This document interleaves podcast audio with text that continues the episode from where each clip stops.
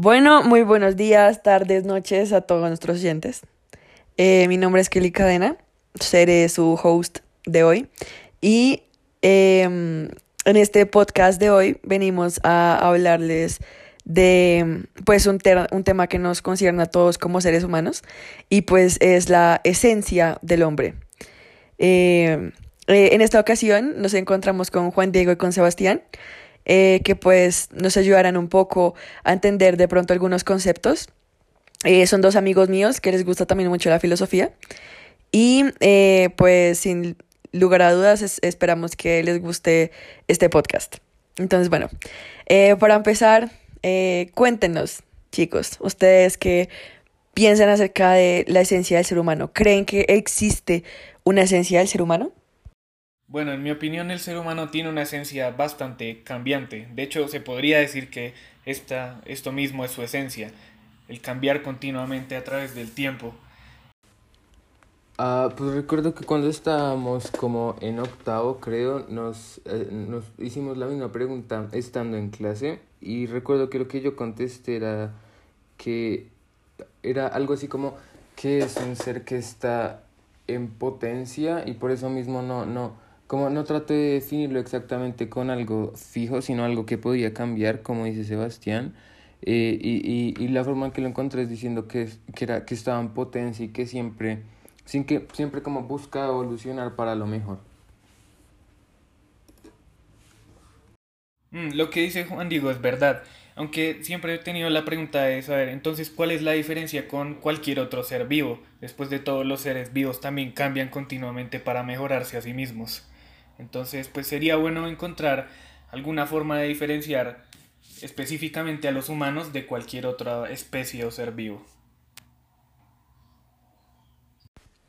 Eh, bueno, de hecho yo concuerdo con ustedes dos eh, pues en esos aspectos. La verdad, yo creo que la esencia del ser humano está eh, no sé, la verdad creo que el ser humano tiene muchas esencias, o sea, creo que el ser humano es un conjunto de esencias, creo que no se puede definir en un aspecto en particular, somos seres complejos y no se puede decir que el ser, lo que diferencia al ser humano es solo una cosa, eh, porque el ser humano se tiene que recordar que no solamente, no sé, el conjunto de lo biológico, sino que también eh, entra en juego muchos aspectos sociales y de comunidad que me parece que juegan un papel también importante en definir, pues, eh, eso que nosotros llamamos esencia. Con respecto a lo que Juan Diego decía, hace un tiempo estaba teniendo eh, una charla con un, con un amigo que, pues, también le parece interesante este tema, y él me hacía referencia a una teoría eh, que se llama la teoría de la, de la, de la potencia y el acto.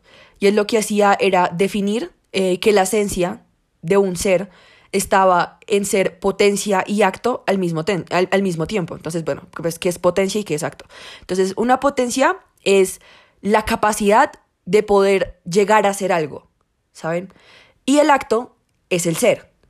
Entonces, tú para poder ser, para poder tener potencia, tienes que ser algo. Entonces, por ejemplo, nosotros somos humanos, pero somos humanos porque tenemos además una potencia de ser ciertas cosas.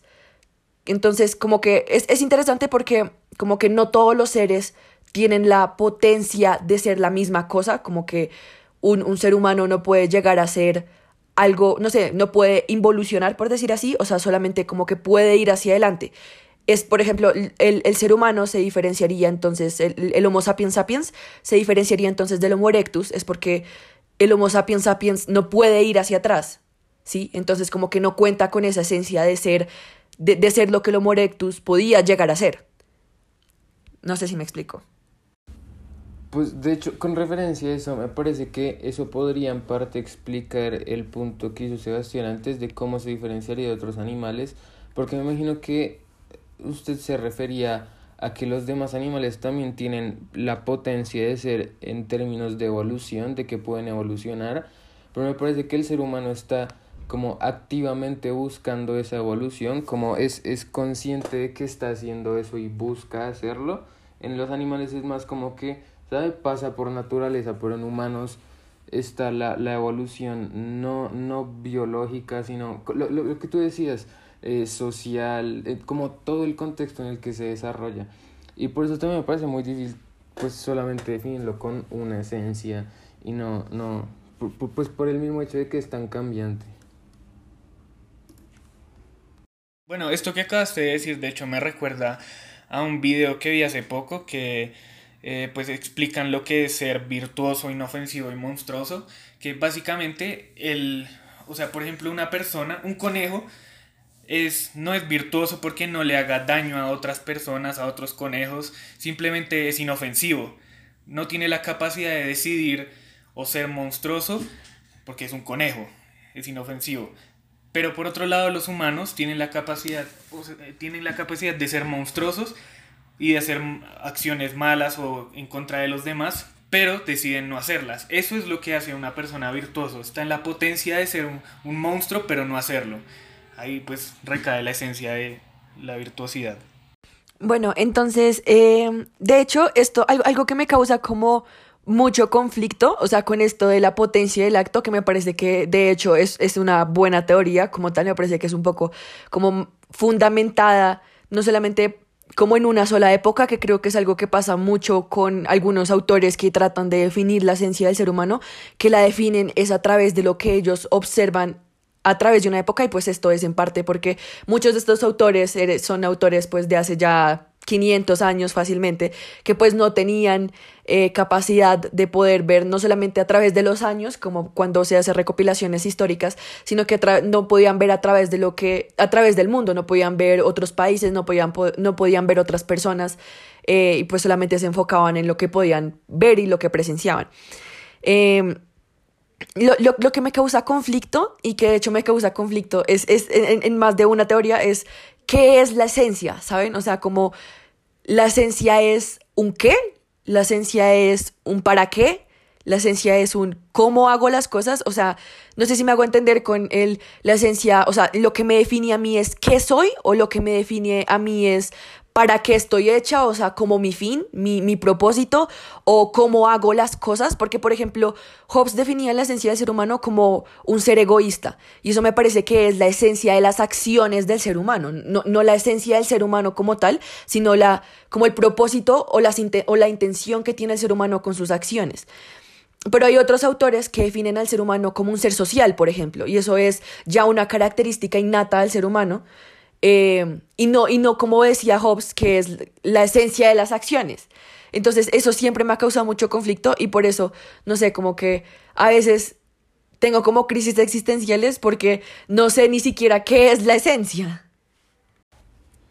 Sí, me parece que es muy cierto lo que dices sobre qué es la esencia porque, mm, no sé, muchas veces se trata como de buscar la esencia del hombre como algo que lo identifique y lo separe de otros animales, pero, pero no sé, a la vez como eso no necesariamente es la, la esencia, ¿sabes? Y, y también es muy complicado, especialmente en este momento. Lo que decía es que pues muchos autores han tratado de definir la esencia del hombre basándose mucho en el contexto en el que estaban y lo que habían alrededor suyo. Y creo que es especialmente difícil hacerlo en este momento con pues que, que estamos, bueno, en, en, la, en, el, en un periodo contemporáneo o postmoderno, eso es pues ya discutible, pero hablando desde un punto de vista eh, de una época contemporánea en el que, en el que pues prima tanto la subjetividad y como la lo que es único de cada ser humano es difícil poder llegar a, a, a como una frase que, que pueda globalizar a todo lo que es el ser humano. Y Sí, y de hecho, eso, eso es que tú dices es algo que también he pensado mucho, que es esto, no sé, hace un tiempo de hecho estaba pensando, me acuerdo que también como en una clase de filosofía en noveno, nos preguntaban acerca de, pues, de, de la esencia del hombre. Me acuerdo que como que yo decía que la esencia del ser humano en realidad se definía por épocas como que la esencia del ser humano era en realidad lo mismo que decía Apo al principio, como ese, ese cambio, como que tiene la posibilidad de cambiar a través del tiempo, pero creo que eso en parte no define al ser humano como ser humano, o sea, no sé, creo que la forma en la que yo veo la esencia por lo menos es sí esa forma en la que nosotros como seres humanos nos diferenciamos de otras especies. ¿Sí? Independientemente de si éramos antes, o sea, por ejemplo, tipo, no Homo sapiens sapiens, sino solo Homo sapiens, me parece que ahí ya hay una distinción. Entonces me parece que una esencia hoy en día, gracias a la tecnología y a los avances científicos, se puede, yo, yo por lo menos lo veo desde dos ámbitos, que es como la esencia desde una perspectiva biológica y, y, esa perspectiva biológica generalmente lo veo desde dos componentes que nos diferencian de los animales como tal, que son el sistema, el, el, sistema nervioso nuestro, que es mucho más complejo que el de otros animales. Eh, y esto, los cromosomas, el ADN, me parece que también juega un papel muy importante en definirnos a nosotros como seres humanos. Y eso como tal, creo que es una visión muy materialista, ya que pues no es como una idea que se tiene del ser humano, sino es algo tangible que podemos ver a través de un laboratorio, eh, ver a través de los genes. Mm, entonces, no sé si la verdad podría llegar a contar como esencia, pero la segunda idea que pues como que siempre he tenido al respecto es que el ser humano desde la parte social como que se puede dividir en dos, que es el ser humano como, como individuo, o sea, como la esencia individual del ser humano y la esencia eh, como social del ser humano, por decir así, o sea, cómo otro ser humano te percibe a ti como ser humano. ¿Saben? Como, porque es muy diferente que yo me perciba como ser humano a que otra persona te perciba como ser humano. Y yo creo que para que una persona, o sea, para que tú puedas contar como ser humano, tiene que haber, otro, tiene que haber al menos otra, otro ser humano que te perciba de tal forma. Porque si no, tú, tú te puedes definir como ser humano, pero realmente no harás parte de la humanidad.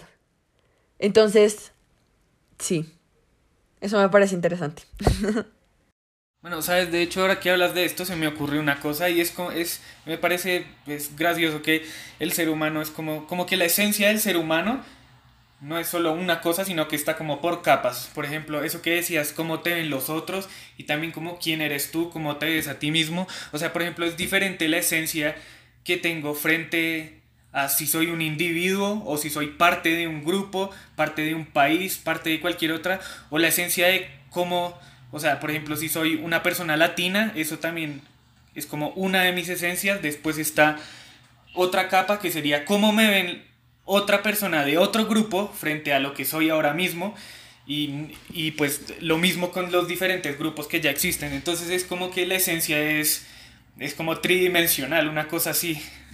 De hecho, de hecho, me parece curioso que digas que, pues, que parte de la esencia sería el que otro ser humano lo tenga que ver a uno como ser humano, porque entonces de cierto modo la esencia del individuo no recaería en el individuo, sino en alguien más, ¿no? Se estaría como pasando el, el, el, la clasificación de humano a alguien más. Y no sé, es, me parece complicado lo que decías también sobre la parte material y la parte ideal. La parte material me, me, me, me acordé de ese, ese, ese, pues como historia entre Platón y Diógenes, que Platón decía que el ser humano era un animal como bípedo y sin, sin pelo, algo así. Entonces llegó Diógenes y con una gallina sin plumas y dijo, contemplen a un hombre. Es, es, y eso me parece que muestra mucho lo, lo complicado que es definirlo desde un punto material, porque depende mucho de, de aspectos biológicos y, no sé, la evolución funciona de formas extrañas. Y pues la parte ideal también es muy complicada desde ahí, porque no sé, se podría decir la razón, pero no sé, la parte ideal se, se vuelve mucho más subjetiva el poder llegar a una clasificación que, que, que uno puede decir como sí, esa es la esencia del hombre. Bueno, de hecho esas dos cosas que ustedes dijeron, pues me recuerda a una novela en la que pues pasa como más o menos esto, que existen unos dioses y pues estos dioses pues tienen sus creyentes y todo, pero desde como una época dejaron de tener como estatuas que los eh, representaran y esto y simplemente pasaron a tener símbolos. Esto porque pues en la novela el hecho de que las personas como el colectivo eh, que percibe a los dioses pues eso hace que de alguna forma cambie cómo son los dioses, o sea, cómo te perciben las personas en ese punto para los dioses es como cambiarse a sí mismo. O sea, ellos ya no son simplemente ellos, sino algo más grande. Y pues que eso vendrían siendo los dioses. Entonces, eh, con respecto a lo que ustedes estaban diciendo, de hecho, me parece curioso. Eh, me parece curioso esa parte en la que decían que tendrían que pasarle como la decisión de qué es la esencia a otra persona, como a otro ser, para que decidiera si tú en realidad eres humano o no eres humano. Y de hecho, eso me parece que es en cierta parte como característico de la humanidad, o sea, creo que no hay otro ser que pueda, de hecho no hay, no hay otro ser que pueda definirse a sí mismo, o sea, yo creo que no hay otro ser que se ponga a pensar, wow, yo por qué soy un perro, yo por qué soy un delfín y no soy un humano. Eh, pero, o sea, probablemente, de hecho, hay, creo hay algunos animales que sí hacen la distinción. Uno de ellos es el mono. Los monos saben que no son humanos. Hay otros que no, como los perros, que piensan que tú también eres un perro. Un poco, con una forma un poco extraña, pero pues un perro al fin de cuentas. Pero esto, creo que los seres humanos son de los pocos, si no el único animal que sabe, que, que piensa por qué es ese animal y no es otro. Y creo que esa decisión sí tiene que corresponder a la comunidad, porque el ser humano también es de los pocos animales que al mismo tiempo, si bien piensa en su individualidad, pertenece a una comunidad. Como que creo que el ser humano solo por, por individualmente no, no tiene valor. Porque, o sea, como que es, un, que es un ser humano solo, ¿saben? O sea, como un ser humano solo tendría derechos sociales, tendría como derecho a un nombre, a una nacionalidad, tendría derecho a pertenecer a un grupo, un, o sea, ¿cómo, ¿cómo definirías los derechos de una persona como individuo, o sea, o, cómo un individuo definiría sus propios derechos? O sea, sus derechos contra qué si es solo un individuo. ¿Saben? O sea, como que para poder definir que tiene derechos frente a algo, tiene que pertenecer a ese algo. Y pues ese algo es el que debe decidir si pertenece o no pertenece. Por eso en parte ese, como esa creación, no sé, como que en parte me parece justo, por ejemplo, algunas cosas como, em, no sé, el, ¿cómo se llama eso? La pena de muerte. Creo que, por ejemplo, cuando la sociedad decide, no hay un solo individuo que, diga, yo quiero a esa persona, decide, decide deshumanizar a una persona, es totalmente válido, porque ese ser humano ¿Qué sería sin, o sea, si nosotros decidiéramos encapsular a ese ser humano y decir, mira, tú ya no haces, eh, ya no eres parte de la humanidad, tienes que actuar como perro? Como, creo que en, en ese caso es totalmente válido porque ya, como que ya la esencia como tal se pierde, ¿saben? Como que te, te quitamos los derechos que alguna vez te dimos porque ya no eres parte de la comunidad. Y de hecho creo que eso sí lo hacen muchos animales, claramente con otros criterios que son un poco más biológicos, que son como tú no cuentas con, la, con las características que necesitamos en esta comunidad y por lo tanto ya no cuentas como parte de la comunidad para nosotros. Y ya, por ejemplo, si antes tenías derecho a que, no sé, lo que se casara dentro de la manada había una parte para ti, pues sí, ya no tienes derecho a eso, ya no tienes derecho a nada más, porque ya no eres parte de esa comunidad como ser social que eres. Ya. Pero entonces, como tú lo estás diciendo, la esencia del hombre recaería mucho en como lo que se le otorga, lo que sí, lo que, lo que como el, el contexto en el que nace le otorga cuando, cuando el hombre nace, como, pero mm, no sé, es que ahí dependería mucho, no sé, ahí ya no sería el hombre como el ser humano como, como, como una especie, sino no sé, como comunidades de seres humanos, porque hablabas mucho pues como en términos de derechos y lo que, como lo que la lo que, a lo que se le da acceso al ser humano estando dentro de una comunidad, perteneciendo a una sociedad, pero no me parece que eso sea la como esencia del, del ser humano, como, como, pues como un ser completo, me parece, no sé, me parece que algo que se podría considerar es, pues como lo que estamos haciendo, como tú decías, los muchos animales no dicen como yo porque soy un perro y no un delfín o una papaya. No sé, eso, eso es muy del ser humano y el simplemente hecho de razonar, eso también es muy del ser humano y me parece que eso hace gran parte de lo que el ser humano es y otros animales no son. Pero, por ejemplo, algo que me causa, algo que me causa como curiosidad es qué pasaría si otro animal empieza a razonar. ¿Sabes? O sea, como qué haría diferente a ese animal de un ser humano. Y es precisamente el pertenecer a esa comunidad. Si otro animal empezara a razonar, ¿sería considerado un ser humano? No, no, no porque claramente tiene unas diferencias biológicas, como decía, eh, Y, y, y, y, a no ser de que tenga nuestros mismos cromosomas y nuestro mismo sistema nervioso, pues no, no será considerado ser humano a pesar de tener razón. Y probablemente no se le otorgarán los mismos derechos. Y bueno, ahí habrá un tema totalmente distinto, pero el punto es que creo que, no sé, creo que el con, no sé, como esa visión que se tiene del ser humano, hace también parte de su esencia, porque sí, o sea, me parece como súper bacano idealizar el concepto de, de, esencia, decir que el no más pensar en, en que el ser humano tiene, no sé, como que tenga una idea de lo que es, em, como que lo diferencia de otros seres, pero realmente, ¿cuál es la, cuál, qué, qué es, no sé, para qué nos serviría saber cuál es la diferencia entre un ser humano y un pato? ¿Sabes? Como para qué nos sirve saber qué es la esencia de un ser humano, porque nos cuestionamos tanto eso, cuál es la utilidad. O sea, si, si realmente eso solamente se quedara en discursos filosóficos, pues creo que nadie se lo cuestionaría porque realmente eso no tiene ninguna aplicación en el mundo real. Pero la aplicación de esa esencia de ser humano radica en, por ejemplo, lo que, en todas las cuestiones que tienen que ver con derechos humanos. Por ejemplo, el tema del aborto, eso en estos momentos eh, es un tema muy discutido precisamente porque no se tiene muy clara esa noción de qué es un ser humano y qué no es un ser humano. No porque creamos que el bebé que está dentro de, un, de una mujer sea un perro, sino porque no sabemos cuál es la diferencia entre ser humano y célula, ¿sabes? Entonces, como que creo que en ese tipo de cosas me parece un poco más importante centrarse en ese pragmatismo de, de la filosofía más que solamente en el concepto de cuestionarse y razonar y pensar y, ese tipo de cosas, porque al final, pues eso sí, es, es, es muy interesante y todo, pero como que cuando lo vamos a llevar a la práctica, pues no nos da muchos resultados. ¿Sabe? Según con lo que usted dijo ahorita, pues yo pensé, eso es solo simplemente una capa, o sea, el que sea como sociedades frente a un individuo, la especie frente a esas sociedades o, o comunidades. Entonces, pues si lo pienso así, o sea, son todo capas y capas y más capas de cosas, entonces sería como que la comunidad eh, decide parcial, pues en parte que, quién eres tú.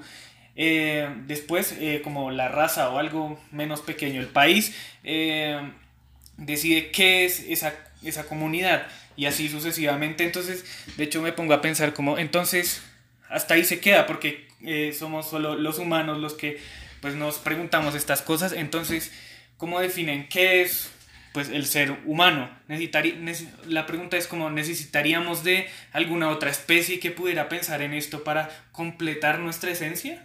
Eso me parece curioso y chistoso. Algo que de hecho me parece súper interesante y que, y que pensé hace un rato es que creo que una forma de, em, de separar, no sé, cómo de resolver esa incógnita de qué es la esencia del ser humano podría ser como dividir al ser humano en dimensiones, como creo que el ser humano, como les explicaba, está dividido en muchas dimensiones. Entonces, creo que si logramos dividir las dimensiones como principales del ser humano y como encontrar qué es lo que nos diferencia de esas, en esas dimensiones como categorías macro de otros animales, creo que podríamos encontrar como una definición más o menos global de lo que, de lo que puede llegar a ser el, a, ser el ser humano. De hecho, esto, qué redundante. Eh, eh, perdón, ¿qué estaba diciendo? Se me olvidó. Ah, sí. Entonces, de hecho, eh, no sé, por lo menos las categorías que a mí se me ocurrían eran, por ejemplo, lo que les decía, el social me parece que es muy importante. Eh, el individual me parece que también es muy importante como la concepción que tiene un ser humano de sí mismo y me parece que pues como de pronto esa esencia es un poco más subjetiva. Em, está el biológico, que pues es decir, ya se comprueba es a través de pues la fisionomía y ese tipo de cosas. Y, y bueno, y creo que eso sería así como los tres que como que englobarían esa visión eh, que tenemos nosotros de persona.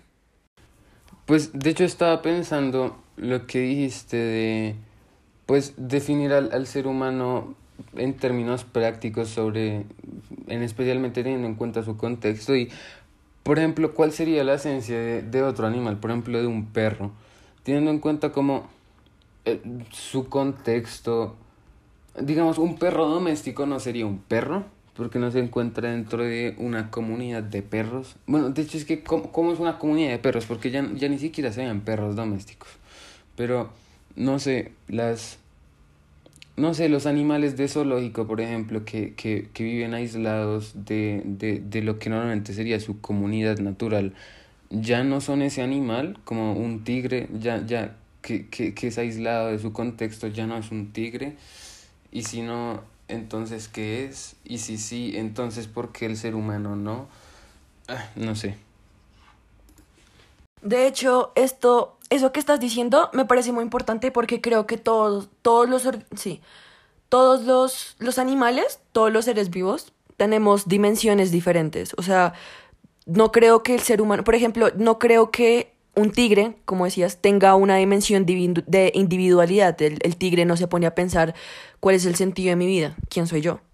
Lo mismo supongo que pasa con algunas comunidades. O sea, creo que además, no sé, como te decía, somos los únicos seres que se ponen a pensar en esencias, los únicos seres que se ponen a pensar por qué algo es algo y no es otra cosa. Entonces, la, la naturaleza como tal lo haces a través de pura y neta biología. Se diferencian a través de biología y se diferencian a través de la cadena de, de alimentos, porque pues como que un animal tiene más poder que otro porque se lo puede comer. Y así es como se diferencian, porque tienen características distintas, porque tienen poderes diferentes. Eh, y pues de alguna forma saben que no son de la misma manada porque huelen distinto, porque se ven un poco distintos. Eh, aunque pues algunos animales de hecho no tienen como ese, e- ese sentido como tal, pero sí pueden percibir, percibirlo a través de otros sentidos. O sea, si bien te ven y, son como, wow, esta es una forma que no conozco, pero puede, puede que sea de mi misma manada, como que pueden oler que eres de una manada distinta. De hecho, por ejemplo, ese, ese tema de los perros, me parece que un perro de mascota sí tiene como ciertos derechos diferentes a un perro de la calle, porque de hecho hace parte de una comunidad que lo considera algo, ¿sabes? Como que de hecho sí pertenece a una comunidad que no es de perros, pero pertenece a una comunidad. Y ya no es solamente un perro, sino es un perro que pertenece a una familia.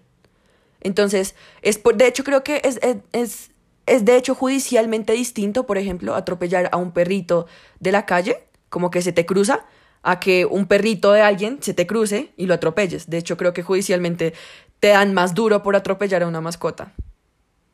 Ah, bueno, y sabe, según lo que, o sea, como lo dice usted, pues sería como, ya no, eh, como dijo Kelly ahorita, no solo, ¿cómo era? ¿Niveles? No.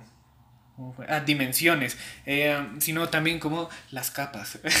Eh, porque, ¿sabe? Al fin y al cabo, pues, digamos, un tigre. Uno es un tigre del Himalaya y el otro es un tigre submarino, yo no sé. Eh, pues el caso es que los dos son tigres, solo que tienen pues sus esencias más específicas y podemos ir aún más específico y serían los tigres submarinos que les falta una pierna derecha y los tigres submarinos que les falta una pierna izquierda. O sea, siguen siendo tigres submarinos, también tigres, pero cada uno tiene pues sus esencias más específicas. Así que pues podemos hablar de esencias muy generales y ahora la pregunta es ¿cuál es la más general? ¿Cómo podemos estar seguros de cuál sería esa esencia como más general que está en la cima de todo? Eh, bueno, entonces, eh, ¿saben? De hecho, este tema me parece súper, súper interesante. Entonces, eh, me gustaría así preguntarles para como finalizar un poco el podcast, teniendo en cuenta un poco sus opiniones y pues lo que hemos discutido. Eh, ¿Qué piensan con respecto a algunos temas controversiales actualmente? Como por ejemplo, ¿qué piensan con respecto al aborto? Que es un tema que de hecho, como les decía, eh, es muy, como muy tocado en este momento y tiene mucho que ver con este tema de la esencia ser- del ser humano. Eh, la eutanasia también es un tema que actualmente tiene mucho también que ver con eso. Eh, y no sé, ¿qué piensan? O sea, es con, re- con respecto a- al aborto, pues a mí me gustaría hablar como, o sea, en específico de una de las cosas, por ejemplo, sí, pues cada uno tiene pues la, la opción de, ¿de qué? De terminar su vida, de todo eso, y también tener en cuenta desde qué punto es un ser humano y, que, y desde qué punto no lo es y todo eso, pero también tener en cuenta, por ejemplo, pues esto ya depende del país en el donde se haga, por ejemplo, aquí en Colombia, por ejemplo, mucho, muchos de los médicos no estarían dispuestos a hacerlo. O sea, esto ya no es solo pensando en el paciente y en el ámbito legal y cosas así, sino también como en los que van a, a hacer la, el aborto, la eutanasia.